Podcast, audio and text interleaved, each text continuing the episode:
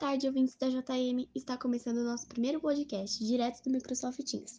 Hoje, eu e minha companheira de trabalho, Kelly, iremos apresentar o nosso primeiro tema, que é Sistema de Administração, explicando as teorias de Taylor, Ford e Fayol.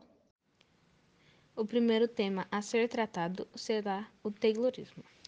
Para Taylor, a organização e a administração das empresas devem ser estudadas e tratadas cientificamente e não empiricamente. A improvisação deve ceder lugar ao planejamento e o empirismo à ciência. Assim, a obra de Taylor se reveste da especial importância pela aplicação de metodologia sistemática na análise e na solução dos problemas da organização, no sentido de baixo para cima.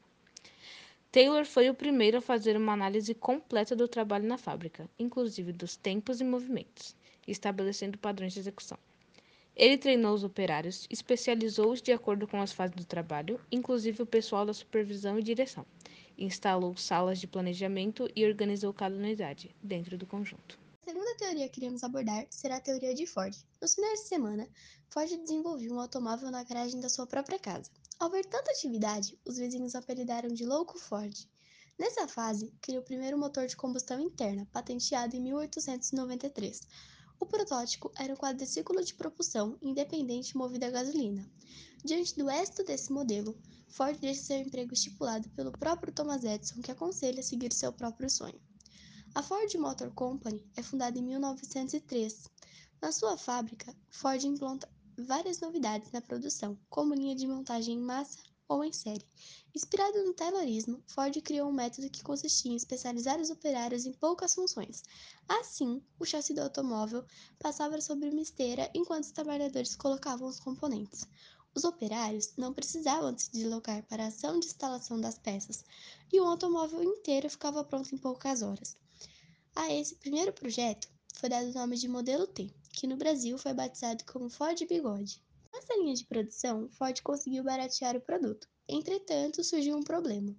As pessoas não tinham como comprá-lo. Por isso, reduziu a jornada de trabalho para 8 horas diária, com folga nos finais de semana e aumenta o salário dos funcionários.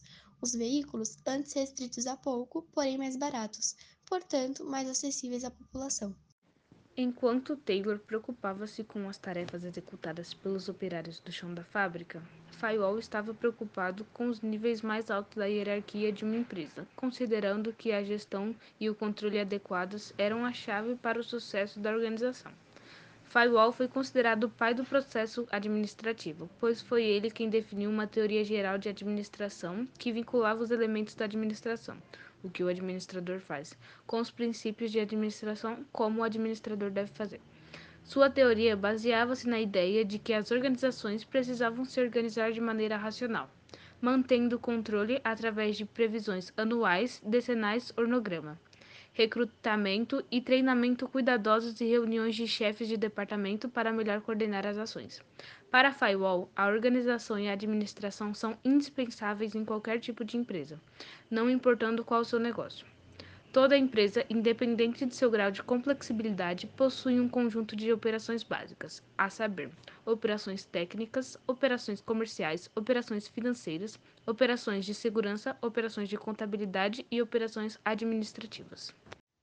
E é justamente nas operações administrativas para onde as empresas devem voltar a sua atenção. De acordo com o FAIOL, a função administrativa envolve formular o programa geral de ação da empresa, coordenando seus esforços e harmonizando seus atos. Dessa forma, Fayol descreve o ato de administrar como prever, organizar, comandar, controlar e coordenar, o que ficou conhecido como a sigla POC3. Bom, espero muito que você tenha gostado do nosso podcast, que você tenha conseguido entender um pouco mais sobre o sistema de administração. Tchau e até uma próxima!